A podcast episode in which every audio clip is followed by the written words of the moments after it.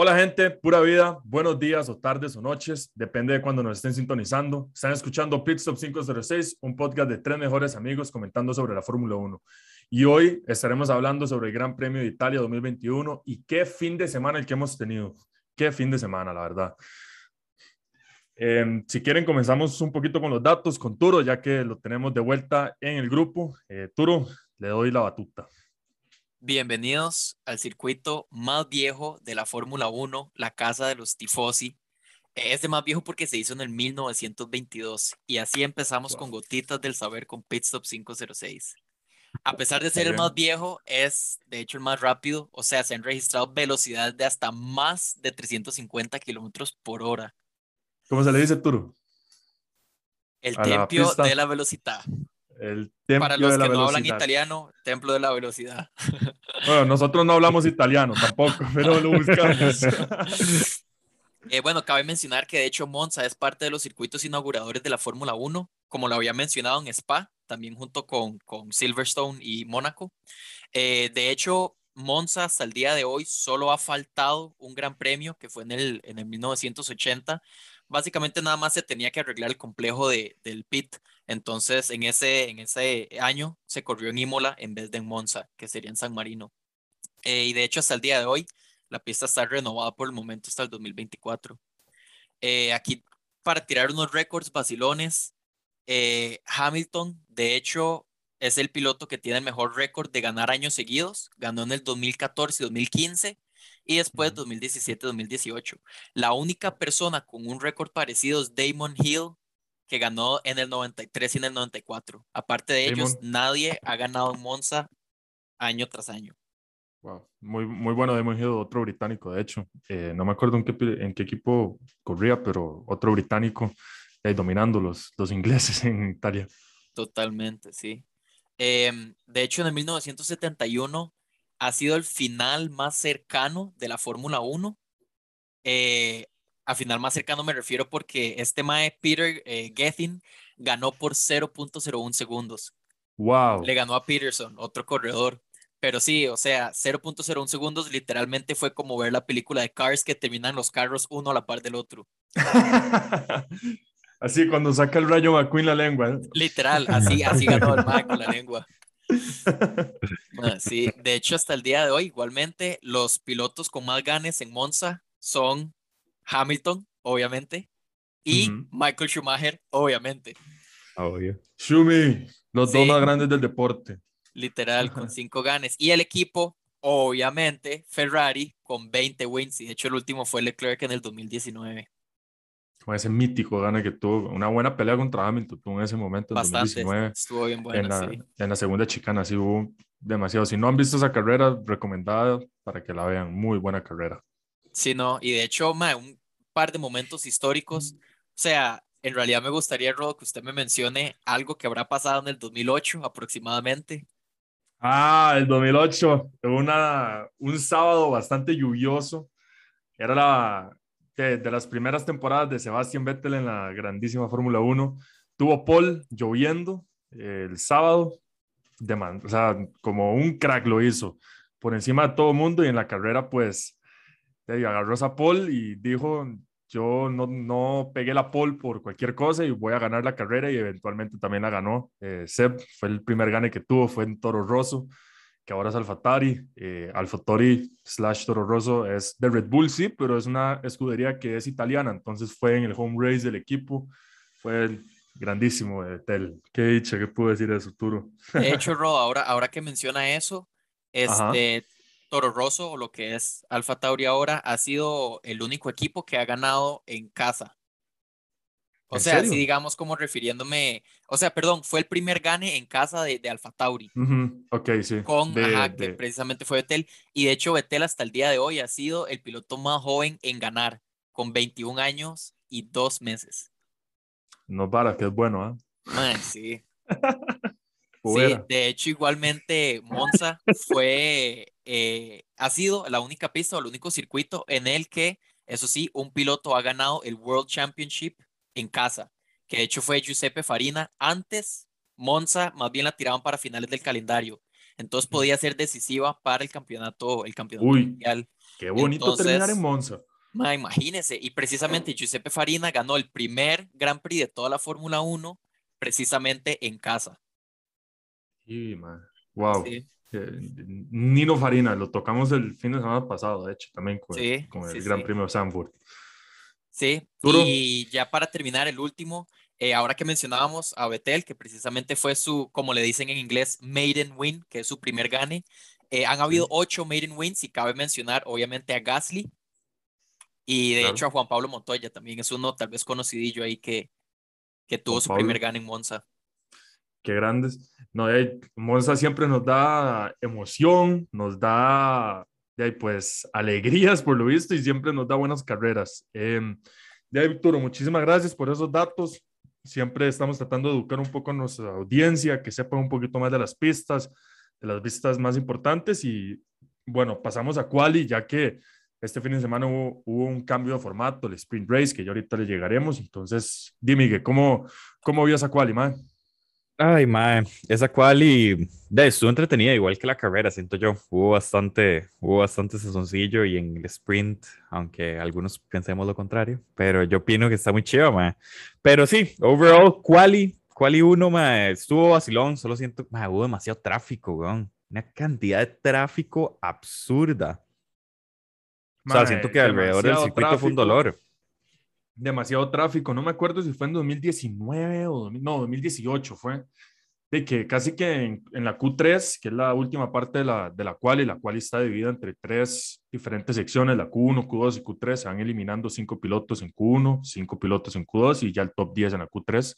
En la Q10, en, el, en, el, en la batalla del top 10, del top 10, eh, los pilotos como que tratan de buscar ese gap que tanto hablábamos el, el, fin de semana pasado en la cual y buscando ese gap, tratando de meterse en ese rebufo, como se le dice, o túnel de succión, o como nosotros nos gusta decirle, slipstream.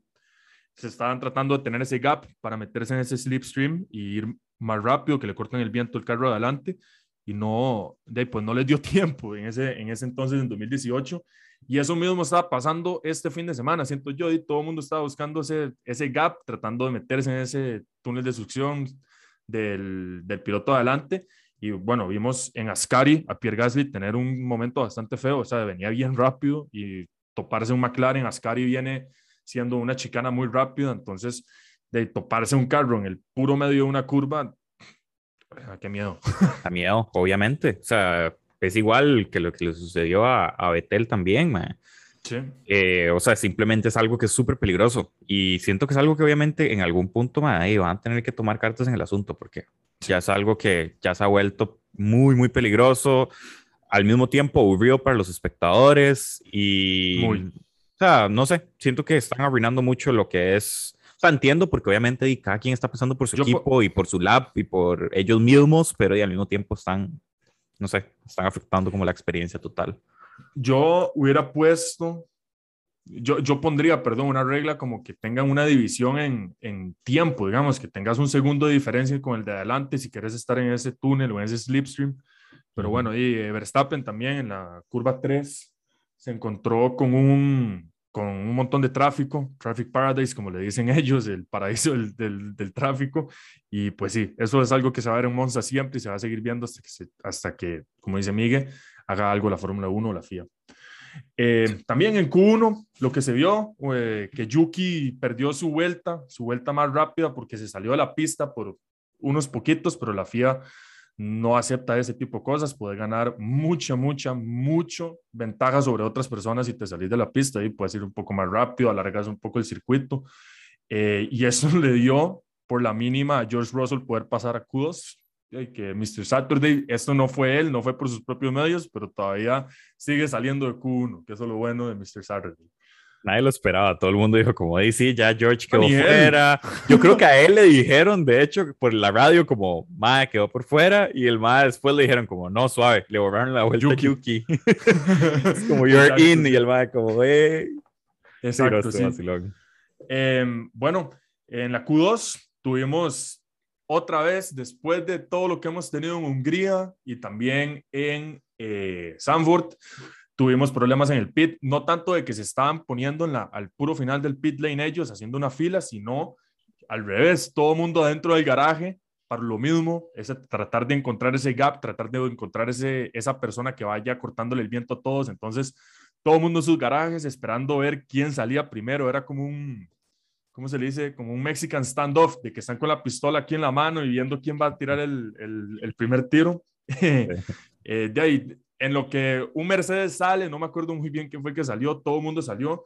Y bueno, ahí tuvimos un montón de drama. Eh, los Mercs y los Astons, los Mercedes y los Aston Martins chocaron, eh, tuvieron ahí un contacto, no fue algo terminal o grave, pero de eso llega a ser muy peligroso. Otra vez volvemos a eso, puede haber llantas volando. De hecho, un, un Aston Martin, si no me equivoco, fue Vettel, casi eh, colisiona o atropella a un mecánico de Alpine, que es el que le está dando la salida a uno de los carros. Y pues sigo, no lo puedo decir más, que es algo sumamente peligroso, es algo que la FIA tiene que ver, tiene que, o un orden de pilotos y como vayan saliendo, o no sé yo, la verdad, porque tiene que haber una manera de controlar ese tipo de cosas porque puede terminar en una fatalidad y no lo decimos por que para hacerlo más grande el tema, sino porque de verdad pueden haber un atropello, ya se ha visto en pit lanes que las llantas pueden salir del carro y de, pues le pegan a alguien y esas llantas pesan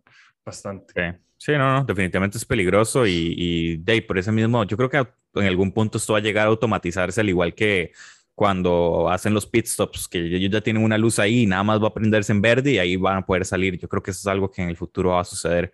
Pero igualmente tenés ahí un poco de, error humano, igualmente, porque la, claro. la, la luz, la luz se va a poner verde cuando yo stripe el botón. Entonces, por eso digo, como en turnos o no sé qué más se podría ver, como quedaron en la Q1 y como quedaron en la Q2 para la Q3, o sea, como un orden así establecido, podría ser algo bueno. Eh, puede quitar un poco el, el, tema de del túnel de succión, del slipstream, pero bueno. Eh, hablando también de los Astons, los Astons, yo en lo personal se lo dije a Arturo y a Miguel, yo creí que ellos iban a ir muy rápido, siendo un carro que se parece bastante al Mercedes, quedó fuera de, de la Q3, o sea, quedaron en la Q2, bastante sorprendente, un carro que se supone que es bastante rápido en la línea recta y en pistas como Monza, pues no lo enseñó. Eh, y eh, otra como sorpresa y una decepción para nosotros, la verdad, que es que Checo por la mínima pasó a Q3, que fue de, P9, el Q3 pasan los, los primeros 10 de la, Q, de la Q2, entonces de ahí Checo dos puestos abajo y no pasaba y más cuando necesitas un piloto como Checo que esté ahí liderando y que esté ayudando a Max, que siga teniendo problemas en la cual y ya comienza a ser un poco más alarmante.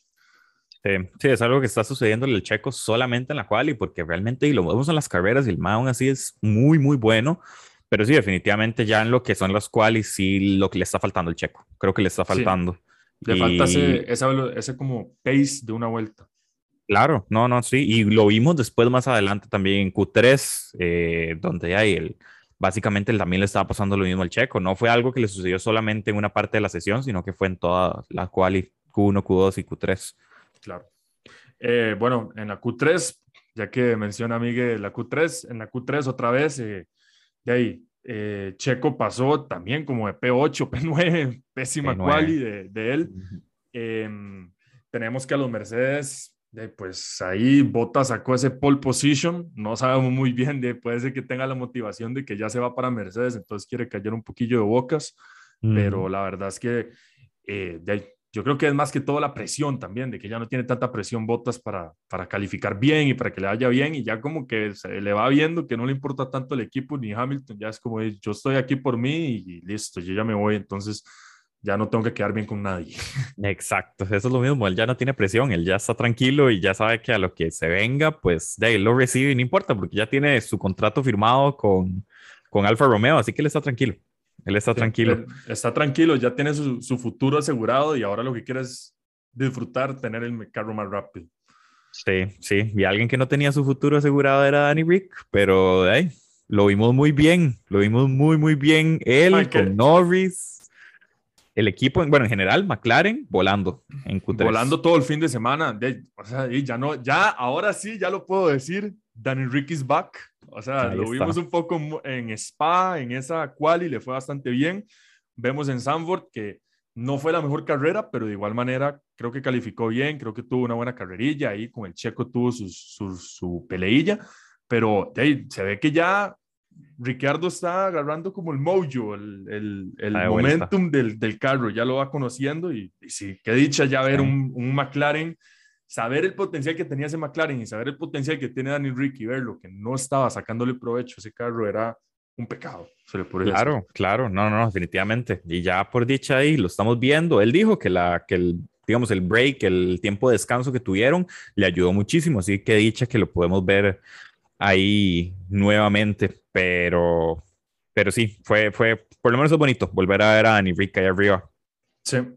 Bueno, em, para guiarlos un poquitillo, la quali fue el viernes. También, como ya dijimos, cambió el formato de, la, de este fin de semana. La quali fue el viernes y por eso tuvimos la sprint quali, la carrera de solo 100 kilómetros o 18 vueltas eh, es una carrerita que están tratando de, implementar o están tratando de implementar el formato. Esta carrera sirve para hacer una quali, se le llama la Sprint Qualifying Race, creo, como sea, de que de ahí, eh, esta sprint, a como quedan los pilotos, salen en la carrera, en la próxima carrera. Y el formato se implementa en la Fórmula 1 por el hecho de que quieren tener más acción durante los tres días y no tener un viernes solo de prácticas. Entonces, sin menos demora, adentrémonos al sprint, las salidas, más que todo las salidas de Botas, que fue muy buena, salió solo, se fue solo, nadie lo, nadie lo, nadie batalló contra él, digamos, en el run a, turn one, a la primera curva. Eh, Hamilton por el otro lado de Mercedes, el otro garaje le fue pésimo en la salida, pésimo, y los dos McLaren que tuvieron una muy buena salida, pues ya lo rebasaron y con mucha facilidad Danny Rick, ahí Lando tuvo que hacer un poco de off-road, pero lo, lo terminó haciendo.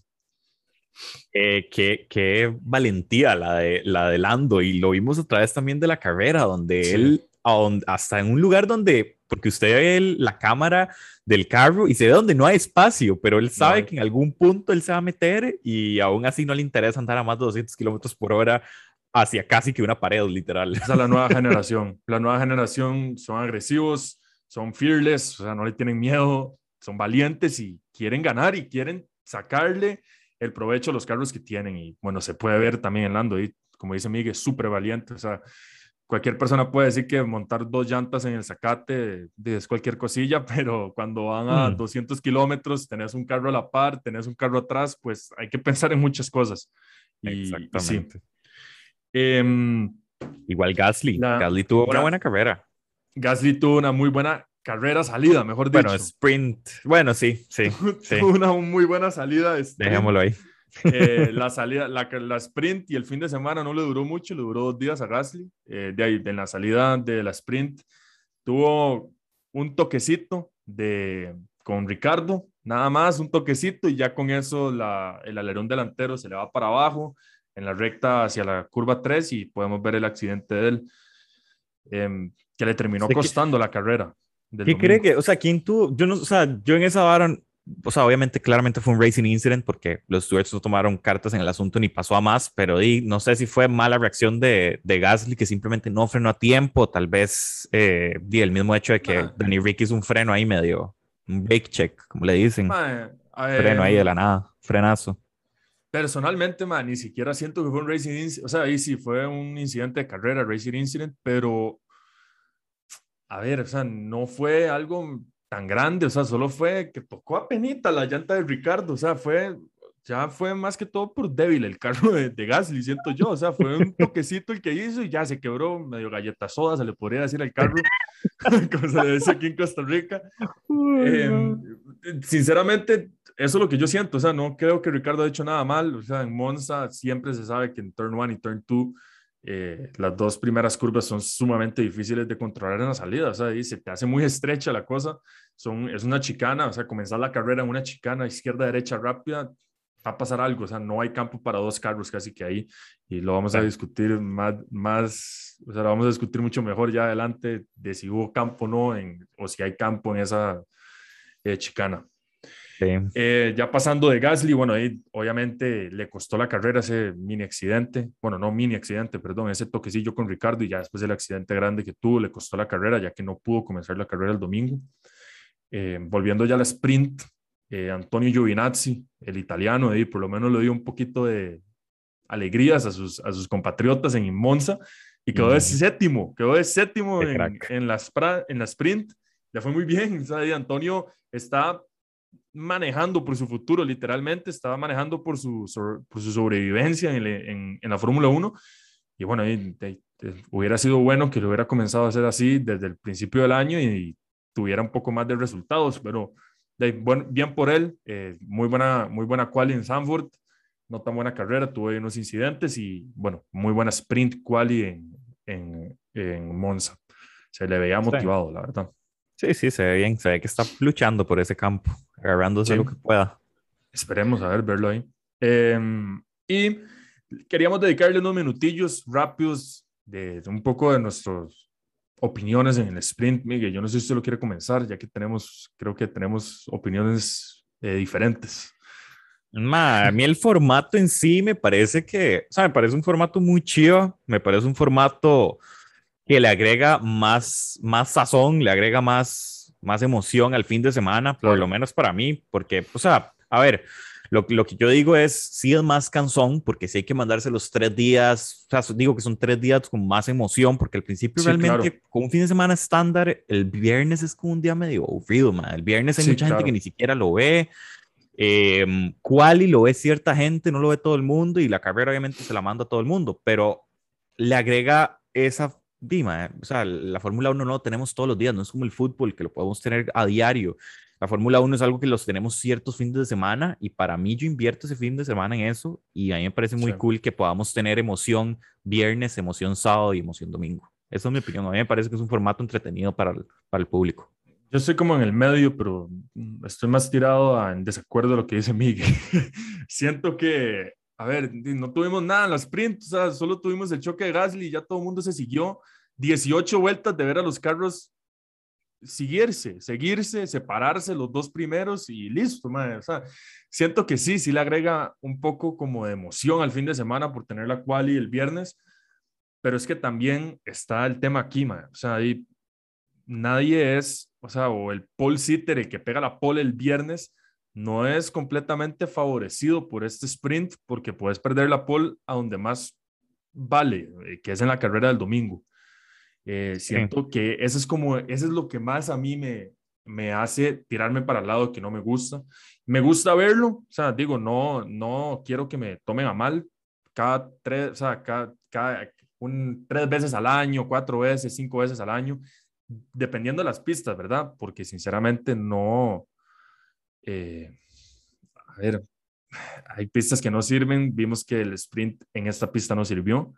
Y, y, bueno, y seguir tratando, o sea, no, no está mal probar, está bueno que sigan probando. Por lo visto, la, sprint, la próxima sprint va a ser en Brasil o a ser en, Estados, todavía no estoy muy seguro y creo que todavía no lo han anunciado, por eso mismo. Entonces, ya hay que esperar. Yo creo que en Brasil podría ser una bonita carrera sprint porque es una pista donde sí se dan adelantamientos.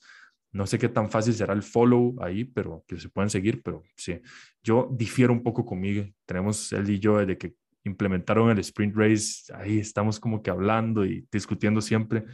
De ahí, no, no son favorecidos si sos el pole sitter, porque te lo pueden quitar y puedes pasar a cuartos, terminar en cuarto y en la carrera, que es lo que más vale, y no, no sos, no sos eh, recompensado por tu buen trabajo en quali. Sí, no, pero ahí sí le agrega ese factor de que de ahí, tal vez alguien que no tiene un carrazo y que pueda hacer un super tiempo en un solo lap puede llegar en la carrera y puede ganarse unas cuantas posiciones y, ¿me entiende? Agregarle como ese factor de tal vez un carro, no sé, no se me viene a la mente, pero tal vez un carro que no sea muy bueno en quali eh, y pueda tener la oportunidad en la carrera. Bueno, los McLaren, los McLaren, tiene razón, los McLaren no fueron tan buenos en quali, aunque le fue bien aún así, pero bueno. Fue muy bien, pero no son carros que le da bien en quali. Exactamente, pero es un carro que puede salir beneficiado por la carrera. Siento que nuevamente tal vez este circuito en específico no fue el mejor, pero más adelante cuando veamos esos circuitos donde se pueda ver más rebases, creo que va a ser un poquito más, sí, vacilón. O sea, puede ser que el, que el día de mañana veamos en Brasil y en, y en Estados Unidos una mega sprint y me van a escuchar aquí decir que es lo mejor del mundo y pues no me va a extrañar porque de lo que queremos es más acción y si la sprint al final, al fin y al cabo nos va a llegar a dar eso en ciertas pistas, pues de, estoy on board a eso. Para confirmar el no, Roll, de hecho, el sprint sí va a ser para Brasil en noviembre 6. Ah, muchas gracias, Turo. Bueno, ahí tienen eh, la confirmación. Vamos a tener el sprint en Brasil. De, como dije, vamos a ver qué tan bueno nos puede salir. Hay muchas curvas ahí, entonces puede haber ahí alguien tirándosele eh, en el inside al otro piloto, en el outside, y bueno, ahí ver, ver qué pasa. Vamos a ver, todavía falta mucho, falta mucho campeonato, entonces eh, no adelantarnos, se podría decir. Definitivamente, sí. May, hablando de, de estos, de los McLaren que son buenos en las cuales, malos en la carrera, pues tuvo una super salida Danny Rick, pero una, una ras salida. En la, en la sprint y en la carrera. En la carrera, yo estoy hablando de la carrera en, sí. En la carrera, sí, no, no, en la carrera de ahí, pues sí, sale Max de primero, sí, Bottas quedó de primero en la sprint, pero él cambió todo su motor, cambió todo, todo el motor y eso le dio un montón de penalidades a comenzar de último. Entonces, pues naturalmente sube el segundo a primero, fue Max. Max tuvo una pésima salida y Ricardo tuvo una excelente salida. Max el, el, Max el sábado tuvo una excelente salida, Hamilton no. Eh, Hamilton esta también tuvo una buena salida, pero o sea, la estrella del momento fue Danny Rick, el que tuvo la mejor salida y bueno, ya sabemos lo que pasó. Em, Hamilton y Verstappen los vimos tener una colisión, eh, no una colisión, un altercado se podría decir. El primer altercado de los dos que hubo en el fin de semana, uno menos accidentado que el otro, fue el primero de la primera vuelta. En la curva 3, sin mal no recuerdo, tuvieron ese accidente. Aquí fue un poco diferente porque Max estaba en la parte de adentro de la curva. Entonces Max fue el que decidió dar campo o no. Eh, pues en mi opinión no dio campo. El piloto inglés sí se dio un poquitillo ahí, por eso no hubo una colisión ahí. Yo no sé, Miguel, eh, ¿usted qué quiere decir de esto? yo no, yo no creo. Yo, o sea, yo, yo lo que sí opino acá es sí, tal vez Max no dio el espacio, pero Hamilton no lo necesitó. Ya Hamilton iba con demasiada velocidad, tuvo un pequeño lock-up antes de entrar a la curva. Y sigue, él cuando ya fue a girar, volvió a ver y vio, a Max, pero ya estaba, o sea, ¿me entiendes? Ya estaba mucho más adelante. Yo siento que eso era algo inevitable. Siento que no, o sea, siento que sí, a pesar de que iban al lado eh, uno al otro, Max agarró la curva y yo siento que Hamilton iba con mucha velocidad. Creo que aún así, aunque él hubiera querido agarrarla, no la hubiera agarrado. Sí, en y no la agarró por eso mismo y no hubo, no pasó de a más en esta carrera, en ese, en esa, en ese incidente. Me pareció muy parecido a lo que pasó en Imola eh, al principio de la temporada, en donde también fue lo mismo. Hamilton eh, en una chicana, Max le cierra mucho el espacio y Hamilton tiene que abort o abortar la curva e irse como por afuera eh, me pareció así, casi que un copy and paste, como se podría decir, de, de ese movimiento que pasó en, en Imola en la segunda carrera del año, eh, que estaba lloviendo. Esa fue la que estaba lloviendo, ajá, ya me acuerdo. Exacto, sí. La que estaba lloviendo, sí. Que Hamilton, sí, todo. En, Porque eran varios sausage curbs, como esos muertos, habían varios, uno detrás del otro, sí, ya me acordé. De hecho, le dañó el front wing también. Exacto. eh, quedándonos en esa misma curva, en ese mismo momento de la carrera, la primera vuelta. Ahí en este tema sí hubo un choque que fueron los Ferraris con Antonio Giovinazzi, es la misma escudería, piloto de, de, Ferrari, también Giovinazzi, para los que no saben, Giovinazzi es un piloto de la Academia de Ferrari y bueno, o sea, a ver Miguel, yo sé que usted tiene su, su opinión del, del, tema y me gustaría comenzarle un poco y comience usted. Con... Yo opino, o sea, bueno, claramente se le dio el penalti a Gio y me parece que estuvo, eh, sea, me parece que estuvo bien. Creo que Gio simplemente no hizo el proceso. O sea, ¿me entiende? Antes, o sea, hablando, ya yéndonos un poquito más atrás, madre, ya a ellos se les dio un, un, como una tipo reunión donde se les explica cómo van a hacer los, las salidas cuando no agarran la curva correctamente, los run-off areas, creo que se le dice en inglés. Entonces, eh, donde están estas áreas donde ellos pueden eh, pasar para ir seguramente a reingresar seguramente de vuelta al circuito. Vimos a donde, bueno, todos los pilotos se lo pasaron por donde ustedes ya saben y hicieron lo que les dio la gana. Entonces, Gio fue exactamente lo mismo. No pudo agarrar la curva, se monta sobre, eh, sobre los muertos que hay ahí en la misma curva y vuelve y sale cuando ya viene, si no me equivoco, Carlos Sainz, ¿verdad? Carlos Sainz atrás de eh, él. Carlos Sainz ya venía con todo, él se le pegó al lado izquierdo porque fue el único espacio que yo considero que él vio y claramente porque Gio se debió haber pegado a la mano derecha. Si él viene ingresando, se tuvo que haber pegado. Mae, e, él, él fue como encerrado entre los dos Ferraris, en mi opinión. Siento, que, a ver, no tuvo que haber un penalti ni para Gio ni para Carlos, pero si hubiera tenido que haber un penalti, se lo hubiera dado a Carlos porque fue que ocasionó el, choque. O sea, Giovinazzi se mete a la pista, eh, la Clerc, que él lo tiene al frente, como que la Clerc lo va, lo va trazando hacia Sainz y de ahí eventualmente ya pasa. ¿Para qué le vas a poner un penalti a un piloto que ya tuvo que pasar a pits, que tuvo que hacer una vuelta entera sin, sin su alerón de, delantero? Siento que de ahí, y no lo digo, y no lo, que aprenda, pero es que fue culpa de, o sea, para mí sí fue un poco más culpa de, de, de Sainz, o sea, Sainz pudo haber dicho, no, ma, aquí mejor no, yo me echo para atrás, suelto el acelerador un toque, ya viene una curva además.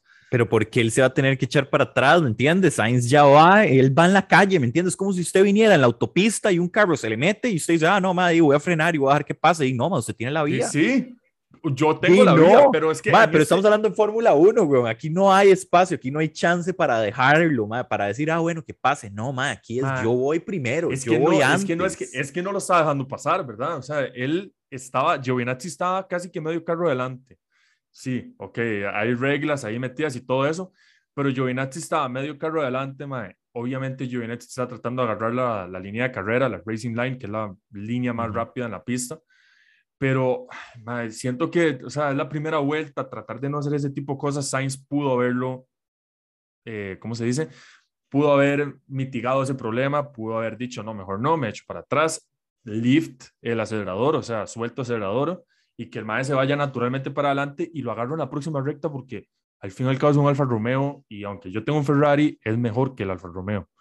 Sí, Sí, sí, sí. O sea, estoy de acuerdo, estoy de acuerdo con eso, pero de ahí no nadie lo manda. Yo no soy piloto, entonces también no puedo decir como, madre, ¿qué haría yo en ese momento? Porque no sé, pero.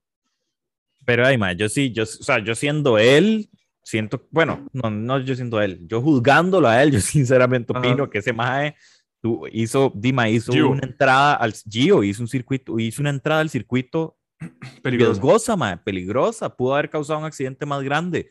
De hecho, Sainz y casi que se tuvo que ir al zacate, para, yo creo que se fue una de las llantas al zacate para poder evitar de que le pegara con el mae. O sea, honestamente yo con esa situación, Gio tuvo la culpa, se le dio su penalty por lo que le correspondía y me parece que fue una buena decisión de los, de los stewards. Eh, ¿Cómo se llaman los stewards? Eh, los comisarios. Los comisarios de pista, sí. Los comisarios de pista. Eh, bueno, y pasando ya un poquito más adelante la carrera, comienzan a hacer los pits, comienza a entrar un poco la estrategia eh, para darles un poco más la idea.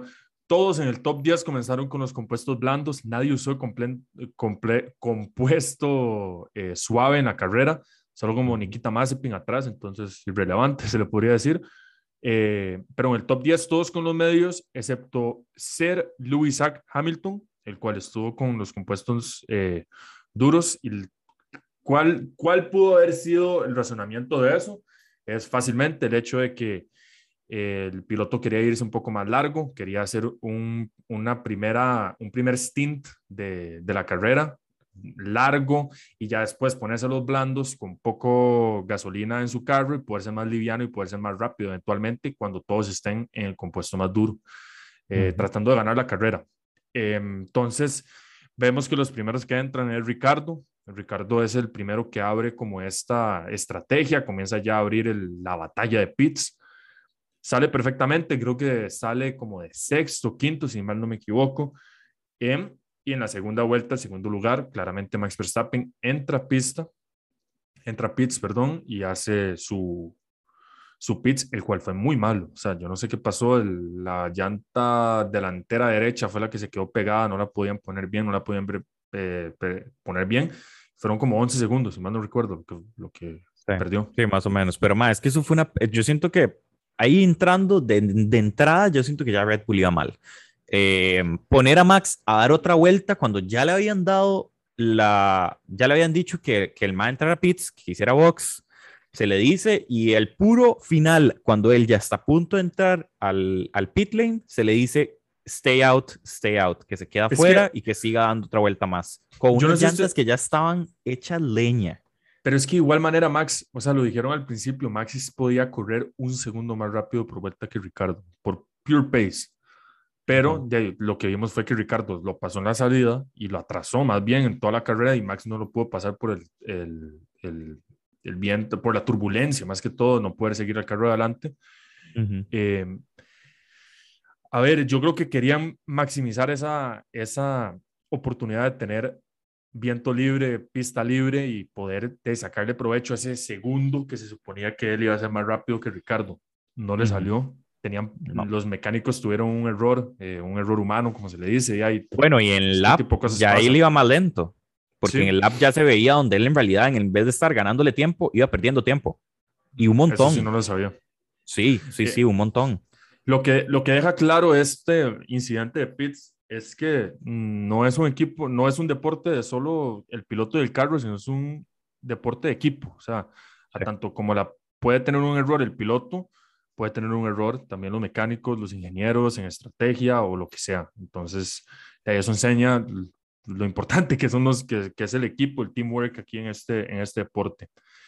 Eh, sí. Pues despuésito de eso, tenemos una, un incidente, otro incidente de carrera, no, no un incidente de carrera, pero tuvimos un accidente en el que el francés de Alpine, Esteban Ocon, tuvo ahí un altercado con Sebastián Vettel de Aston Martin, eh, de que lo, lo cierra bastante y lo hace sacado de la pista bastante a, a, Vettel. Eh, Ocon. Agresivo, agresivo. Muy agresivo. Se me pareció mucho Arturo, que usted vio esa carrera conmigo, me acuerdo, de 2019 en Italia, que fue Hamilton contra, contra Leclerc, si no me equivoco. Exacto, fue casi que lo mismo, solamente que ellos están batallando por el primer lugar y ellos están batallando como por el undécimo. Em, eventualmente le dieron una penalidad a Ocon de 5 segundos. La verdad es que siento que sí se la mereció. O sea, sí fue algo bastante peligroso lo que hicieron. Entonces, pues sí. Em, definitivamente. Y, y ahí, ma, o sea, digo, Con fue muy, muy, definitivamente fue muy, muy eh, brusco, muy agresivo en, en, esa doblada. Siento que se abrió demasiado, sabiendo que tenía que meter a la par. Pero, pero, ma, ese, o sea, digo, ese altercado fue nada a la par de lo que sucedió después con Hamilton y Verstappen. Eso yo creo que eso sí fue ya, ¿verdad? Lo que ya terminó de, sea, a ver, ya sabíamos de que, de que iba a estar reñido, de que iba a haber mucha eh, competencia entre Hamilton y Verstappen y que se iban a dar a todo, pero más, yo creo que, bueno, yo no sé, yo no esperaba tan fuerte, no esperaba, o sea, sí esperaba otro accidente en esta carrera, para serle sincero, yo dije que se podía venir, pero ¿me entiendes? O sea, siento que fue un accidente grande, por decirlo. No, no, muy, muy grande. Cuando esté un carro encima del otro, pues, o sea, es un, es, es un accidente bastante duro. La última vez que vimos un accidente así, que un carro se le sube al otro, eh, creo que fue en Bélgica, cuando Alonso de agarra el carro de Leclerc, que en ese entonces fue un Alfa Romeo, y lo usó de rampa de despegue y pues infinito y más allá. Si no han visto ese choque, se lo recomiendo. ¿Cuál fue el de Alonso con Haas? Alonso, no, Alonso con, con.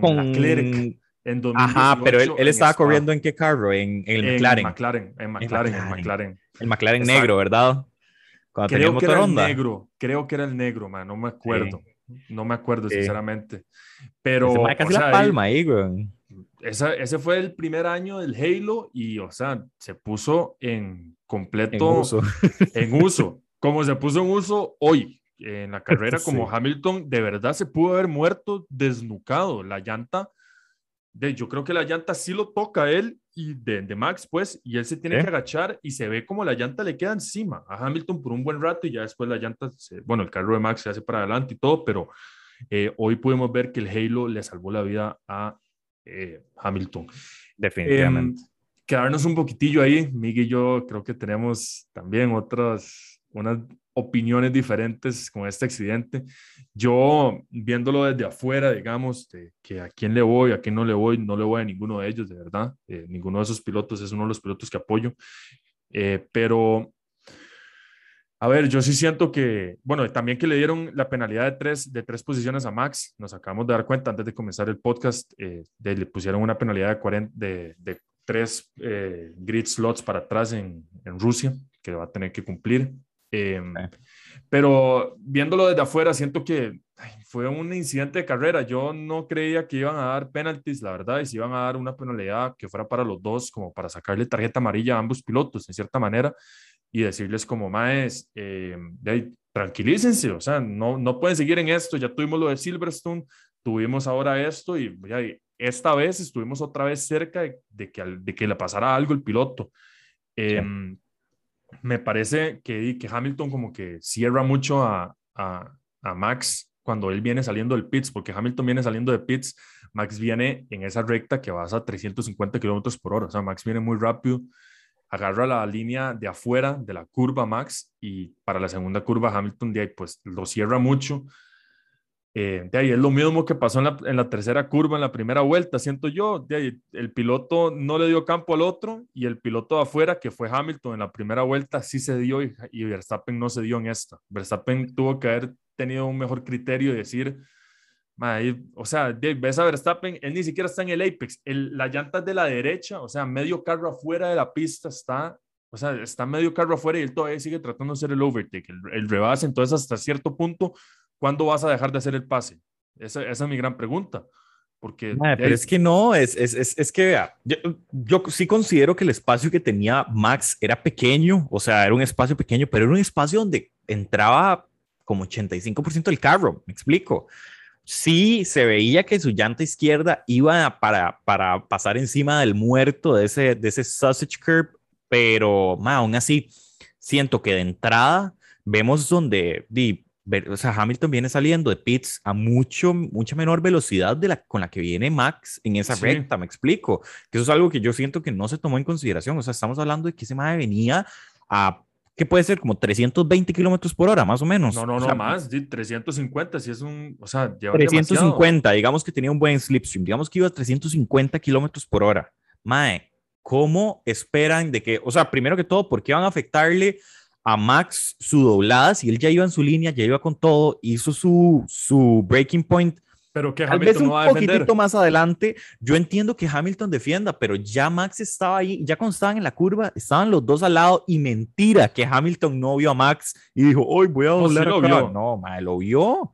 Entonces, eso es lo que, yo siento, porque solamente va a penalizar a Verstappen si Hamilton quebró encima del mal, el mal sabe que iba a chocar, o sea, mentira que iba, o sea, que está esperando. mentira, mentira, que, mentira que él iba a decir como, no, no, esto todo bien, vamos a seguir los dos ilesos y no le va a pasar nada a Max. O sea, sí, sí, Hamilton tiene más culpa que el otro, pero a ver, ma, es, es un incidente de carrera, están peleando por el liderato, es que no están peleando por el, el octavo y el noveno puesto de la, de la general, de la tabla general. Están peleando por un campeonato. Hamilton está peleando por su octavo campeonato, o sea, para ser el máximo ganador de campeonatos en la Fórmula 1, el GOAT, el greatest of, all time, se le podría decir. Eh, y Shumi, peleando. Shumi. exacto, sí, Shumi, ah, Ese es el mejor, ese es el mejor. Sí, peleando contra el mejor en, puntos, pues, en, en campeonatos. eh, pero, ay, los dos están peleando por un campeonato, va a pasar este tipo de cosas. O sea, yo sé que en las reglas el automovilismo no, no es un deporte de contacto, pero va a serlo. O sea, son carros que van rapidísimo, no puedes, o sea, hay márgenes muy pequeños entre los carros en espacio y todo eso va a pasar. Siento que hubiera salido mejor una conversación entre los equipos y los pilotos eh, y la FIA. Mm, o sea, llamarle la atención a los dos en vez de haber penalizado uno. Yo hubiera penalizado a los dos lo encuentro, lo encuentro ahí a la mitad del camino. Estoy de acuerdo con eso. Estoy de acuerdo que tal vez no le hubieran dado un penalti solo a uno, debieron haberle llamado la atención a los dos, como se hizo, porque yo sé que los comisarios de pista, ellos terminaron, los, eh, terminaron llamándolos a, al cuarto, al famoso cuarto de los comisarios. Y se sentaron los, ellos dos, los dos pilotos juntos ahí a la par y se les dijo lo que iban a, cuál era su decisión. Honestamente, siento que fue, la decisión no estuvo bien porque ahora más si ya no era lo suficientemente el pensamiento de la gente como de que es muy parcializado, de que, de que los comisarios quieren mucho a Hamilton, y que siempre se lo tiran todo a Hamilton y Hamilton, más empeoraron más la situación, porque se hace ver aún más de que se tiran hacia el lado de Mercedes. Además, le, le dan dos puntos de, de, penalidad a la licencia, a la superlicencia de Max. Eh, creo que son máximo 10 puntos que le pueden quitar al piloto antes de un race ban, o 6, la verdad.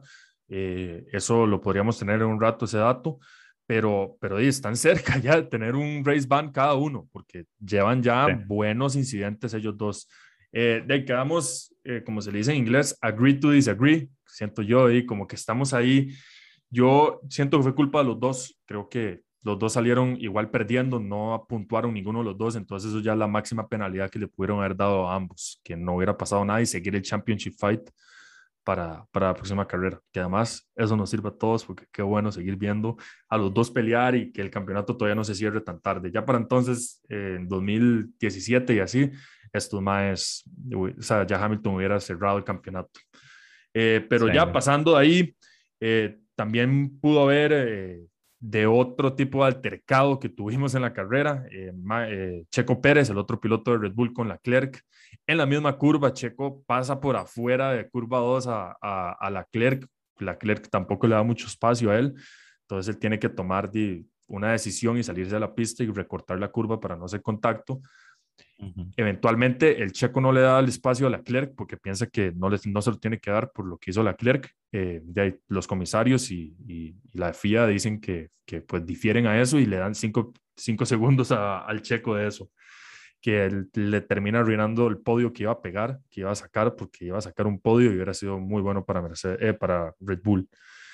Em, hablando del checo, tuvimos una muy buena pelea entre Bottas y el checo también en curva 3, ahí que Bottas lo pasa y después en la salida de la otra curva, eh, el checo pasa a Bottas, muy bien por los dos, la verdad. Siento que Botas cuando le, le, hacen eso a él, o sea, cuando el checo lo vuelve a rebasar, como que él se da cuenta ahí, tiene cinco segundos, eh, cinco segundos de penalidad, mejor me quedo atrás de él, igualmente va a pegar el podio y mejor no arriesgar mi carrera. Exactamente, él dijo, ya dejémoslos aquí, ya de todas maneras, Aprendió, él, ya sabía.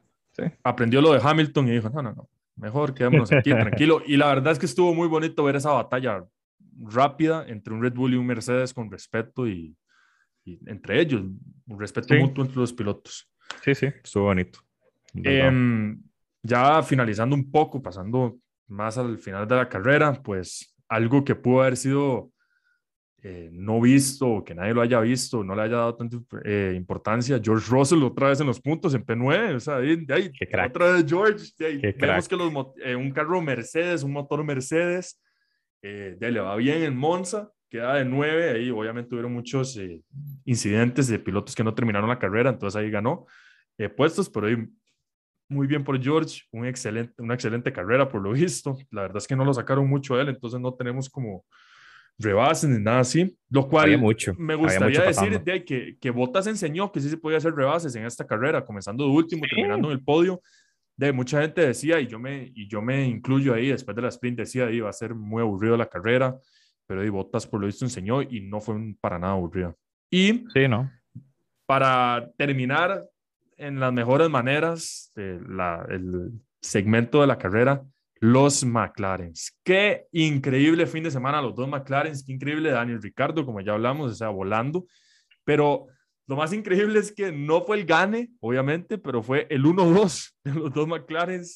Qué increíble ver a Lando de segundo, Lando muy maduro, él no quiso ir a pelearle a, Ricardo. En un punto le dicen, como le dijimos a Ricardo, que se vaya, que se vaya solo, y él dijo, eso es lo más justo y lo más inteligente que podemos hacer. Y pues, ya hay increíble carrera a los McLaren. Sí, estuvo muy bien. No sé si Lando al final refunfuñó. Yo creo que él algo ya ha dicho como que, como que Ricciardo iba muy lento y que él puede ir más rápido que él, pero creo que el mismo equipo le dijo como, relájese, tranquilícese, corre la carrera. Ya, digo, se sabía que, que Daniel iba por ese, por ese gane y, siento que es algo bueno. La carrera. Lideró, toda, la, carrera, se lo merecía y además de todo esto, eh, Dave le va a dar ese, ese, como ese bombazo de ánimo que él necesitaba para poder darle de nuevo duro a... Un boost emocional va a tener, claramente. Sí, va, Ya se va a montar en, en, ese momentum, digamos, ojalá que le vaya bien en las próximas carreras. De se ve que ya conoce un poco más el carro, Ricardo, y qué pareja más peligrosa la que podemos tener en esos McLaren, la verdad. Qué, qué pareja. Sí, y creo que se puede volver. Perdón, no, cabe mencionar, disculpe que los haya interrumpido. No, tranquilo. Cabe mencionar que, o sea, es un momento histórico para McLaren, porque ellos, primero, no ganaban desde el 2012, o sea, llevaban 170 carreras de no ganar y más de 200 de no quedar 1-2, así como quedaron hoy. E igual también cabe mencionar que hasta toda la temporada de este año, McLaren ha sido el único equipo que ha terminado 1-2. Wow. Eso no lo sabía. Wow. Sí, eso ya me hace sentido por el hecho de que Verstappen ha estado segundo por encima de Bottas todo el año, obviamente, sí. No, no había pensado. Si no gana, queda segundo. sí, exacto, hubiera creído que hubiera habido un 1-2, pero la verdad, que bien por McLaren eso. eh, también, digo, un poquillo más de esos datos de Turo es de que el piloto Danny Rick no ganaba desde 2018 en Mónaco, esa gran gane que sacó en Mónaco, que tenía un problema en el Red Bull del, del, en la caja de cambios, me acuerdo que no tenía como la quinta o sexta marcha, entonces como que fue todo una odisea para él tener que pensar que no puede usar esas marchas por X o Y razón en una pista como Mónaco, pero, pero mae, me siento muy feliz de ver a los McLaren que les vaya así de bien, tanto, tanto, tan mal que les fue en 2014, 15, 16, 17, 18. 18 no tanto, pero les fue muy mal. Han tenido un rough patch, como se le dice. Y hey, bonito ver ya un equipo como McLaren irse para adelante y que, bueno, que le vaya muy bien. Eh, por aquí. Siento que hey, yo escuché a Lando muy, muy, muy feliz en el radio ya cuando terminaron la carrera. Entonces también de ahí, se ve un poco de su, de su, ¿cómo se dice? De su compañerismo y que le importa, ¿verdad?, el equipo. O sea, por más de que él no ganó, igualmente en la entrevista bajándose del carro dijo que, que, que prefiere esperar para su momento en el futuro que arruinar la carrera para el equipo, que me parece una cosa bastante, bastante madura para alguien que tiene 21, 22 años y lo único que quiere hacer es ganar. Entonces, pues, muy buena actitud de Lando en mi opinión personal, me hubiera gustado más ver a Lando, no porque le voy a Lando, porque le voy a Ricardo o porque me gusta McLaren, sino porque Lando es el chiquito de la casa, hubiera sido más tuanis, si te lo podría decir, de que Lando hubiera ganado esa carrera después de tanto, time, después de tanto tiempo para McLaren de no haber ganado. El chico de la casa, el elegido, nos gana la primera carrera después de tantos años. Y de los datos que les mencionaba, hubiera sido otro maiden win o otro primer gane para un piloto. Aparte de Gasly, Norris, imagínense. También, sí, imagínense, dos años consecutivos. Y bueno, eh, es, la, es otro nuevo ganador de la temporada, de esta temporada. O sea, otro piloto que no había ganado. Entonces, qué bonito ver eso, la verdad, ver diferentes pilotos ganar. Ya estaba tan aburrido los últimos siete años de ver a Hamilton ganar que, que estar viendo diferentes ganadores de vez en cuando no cae mal. Calma. Sí, sí. Y más en Monza. ya Monza ya, ya, está agarrando como, como, como ese estigma de que ahí es donde ganan los pilotos, ahí es donde se gana gente nueva, ¿me entiendes? La, exactamente, la reputación. Vamos a, ver, vamos a ver qué pasa el próximo año entonces ahí, que la gane, yo no sé, y que la gane, eh, que la gane Russell ahí con el Mercedes. Que no, no, no, tan difícil sería, la verdad, Russell, o que la gane Lando, que la, la gane Lando mejor. Eh, pero la gané Giovinazzi. Ah, sí, no, no creo que esté. Pues, no, que, no, no, man, no diga eso, man. sí va a estar, sí va a estar, sí va a estar, sí va a estar, va a ver, Giovinazzi sí va a estar el próximo año, por favor, por favor. Fran va a ser, que es el, el team principal del equipo de, de, de, Alfa Romeo, ha dicho que, que quiere ver sus opciones en la Fórmula 2 también. Wang Yuzhou, que es un chino, eh, está viendo, están viéndolo a él, están viendo a otro piloto que se llama Oscar Piastri, eh, también un rookie en la F2, que la ha estado yendo muy bien, va liderando la F2, y otras opciones que suenan para Alfa Romeo, Schwartzman, Robert Schwartzman, que también corre en la F2, es el tercer piloto de Ferrari. Y el otro piloto que suena es Nick De Vries, que ese es el que menos puede pasar, pero todavía suena, con, que es un piloto de Mercedes en la Fórmula E. Ya no, porque la Fórmula, ya Mercedes se salió a la Fórmula E, pero Nick eh, ganó la Fórmula E este año. Eh, y es una muy buena opción, pero como es un piloto Mercedes, como es un equipo Ferrari, motor Ferrari, pues creo que él no va a ser el candidato. Pintaba para Williams, pero no creo que para Pero Alex, Alex se lo quitó y se lo quitó más que todo Alex Albon por, por, el, por su experiencia. Pero bueno, eso es para otro episodio que vamos a sacar la próxima semana, seguramente, de todo lo que ha pasado en la transferencia de pilotos. Eh, yo no sé, Miguel, si usted tiene algo más que decir de la carrera, si no le damos a Turo eh, la palabra para que nos cuente un poco cómo nos fueron las predicciones, quién va ganando, quién no va ganando, quién se va a ganar al ah. final del año ese almuerzo, esa cena que tenemos apostada, a ver quién pega más puntos. Qué bueno, suelta Turo, cuéntanos cómo van esos puntajes, ¿no? Ok, de hecho, eh, para los que no saben, queremos empezar una competencia interna entre nosotros tres acerca de los puntajes de predicciones. Aún estamos pensando en qué nombre ponerle, pero básicamente nosotros subimos dependiendo del evento. Bueno, y si tienen ideas que nos digan. Podrían darnos muy buenas ideas de fijo. Siempre son bienvenidas. Em, consiste en que por cada evento, digamos, eh, en este caso fueron tres, cual sprint y carrera, nosotros damos nuestras predicciones. Entonces vamos a tener puntos basados en qué predicciones peguemos, por decirlo así. Hasta el momento, eh, con esta carrera, digamos, eh, o todo el evento de este fin de semana, eh, yo voy liderando con 12 puntos. Calidad. Roll va con 11 puntos. Y Miguel, a.k.a. Shumi, con 10 puntos. Estamos bastante cercanos, vamos a ver cómo se desenvuelve el resto de la temporada. Parecemos Hamilton y Max aquí, puro en una competencia mínima los tres. Vamos a ver quién se gana. Estamos apostando un almuercillo, una cena ahí para darle final a la temporada y ver, ver quién gana, nada más, ver quién es el mejor. No, mentira. No, vamos a estar igual, vamos a estar poniendo los resultados más o menos en posts ahí para que también, si gustan, ir siguiendo los resultados en nuestra competencia interna para ver igual qué opinan de las predicciones. Em, pues yo creo que ya ahí cubrimos casi de todo lo más importante, un fin de semana demasiado, demasiado lleno de acción y fue muy difícil meter todo en una hora, pero se logró y pues esperamos que les haya gustado. Eh, como siempre, nos queremos despedir. Eh, muchas gracias, pura vida, por escucharnos. Recuerden seguirnos en Instagram y Twitter como Pitstop506. Ya tenemos Twitter, ya lo tenemos por dicha. Eh, ahí estaremos activos con noticias, rumores o cualquier cosa que esté pasando en el ámbito del automovilismo en nuestras redes. Y también recuerden, si no lo han hecho, suscribirse a nuestro YouTube, donde pueden ver los podcasts, nos pueden ver aquí, nos pueden ver un poco más la cara, a Miguel y a mí. Y muchísimas gracias. Esto fue Pitstop 506 y nos vemos en dos semanas para el Gran Premio de Rusia en Sochi. Pura vida. Nos vemos.